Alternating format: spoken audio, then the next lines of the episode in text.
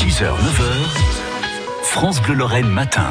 8h41, nos entrepreneurs et artisans sont à l'honneur chaque matin sur France Bleu. Ce mercredi, nous allons notamment parler écologie avec Thierry. Bonjour. Bonjour. Avec la société Artisan Écologique, on est à Thionville ce matin. On y fait quoi chez vous? Alors nous, on est euh, deux frères et puis on fait principalement de, de l'ossature bois. Alors ça peut être en éco-rénovation, donc de l'ossature bois dans une maison existante, ou alors de l'ossature bois, euh, bah, comme on la connaît, de, enfin, de la construction. Quoi. Avec euh, avec une dimension écologique, hein, c'est ça Thierry? Voilà, avec une dimension écologique parce qu'on utilise des matériaux biosourcés, donc c'est-à-dire qu'ils soient en boîte de cellulose, donc c'est du papier journal euh, recyclé, qui est broyé et transformé en isolant, soit de la laine de bois, donc des déchets de bois, soit du chanvre. Euh, et donc c'est voilà, euh, des, matériaux avec une empreinte carbone très très faible. La transition écologique, Thierry, c'est un vrai défi à l'heure actuelle?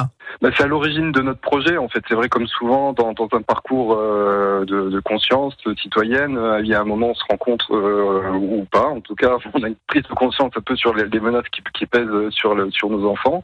Et c'est vrai qu'en 2008, quand on a démarré l'aventure, il y avait cette prise de conscience-là et puis une nécessité de, de se projeter, de faire quelque chose à une toute petite échelle, mais voilà, faire sa part un peu comme, comme, comme le colibri, et essayer d'être acteur de cette transition et, et, voilà, de proposer dans le bâtiment en tout cas, en tant qu'artisan, des solutions à des clients qui, auraient cette même sensibilité, qui chercheraient des gens qui connaissent ces techniques, qui connaissent ces matériaux et qui peuvent euh, proposer une alternative. L'entreprise, vous le disiez, hein, Thierry, est, est, née en 2008. En, en, 13 ans de temps, vous avez vu, vous, euh, bah, évoluer justement euh, l'écologie? Alors ça, oui, oui, il y a eu euh, plusieurs, il y a eu les canicules, il y a, il y a, je sais plus, il y a 2-3 ans, il y a eu un été assez, assez rude et on a parlé vraiment de réchauffement climatique. Je pense que là, du coup, il y a une première prise de conscience.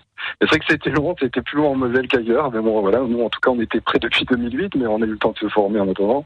Et puis là, le, la crise du, du, coronavirus, enfin, la crise sanitaire, a, a, vraiment bouleversé. Là, il y a, y a c'est vrai que ça, ça, stimule encore plus l'éveil, ça accélère euh, cette prise de conscience, et euh, c'est tant mieux.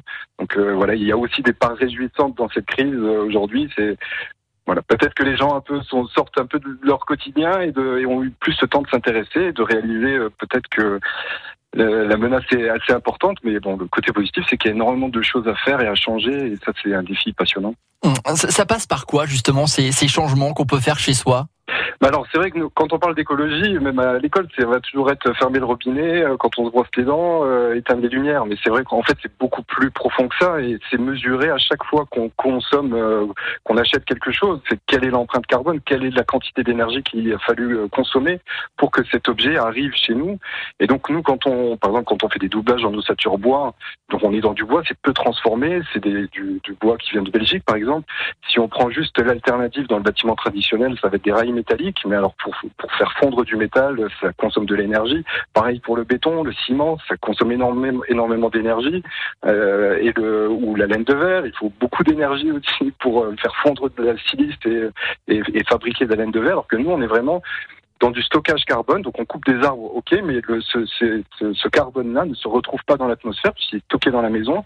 Et pareil pour les isolants. Et donc tous les matériaux vont être du stockage carbone. Donc on arrive à avoir une empreinte euh, carbone positive. La, la différence, elle se joue vraiment sur tout ce qui s'est passé avant que les matériaux soient mis en place et se transforment en, en maison. La société Artisan Écologique Stationville et vous avez euh, les infos hein, sur artisanécologique au pluriel.fr. Merci beaucoup Thierry. Eh bien merci à vous.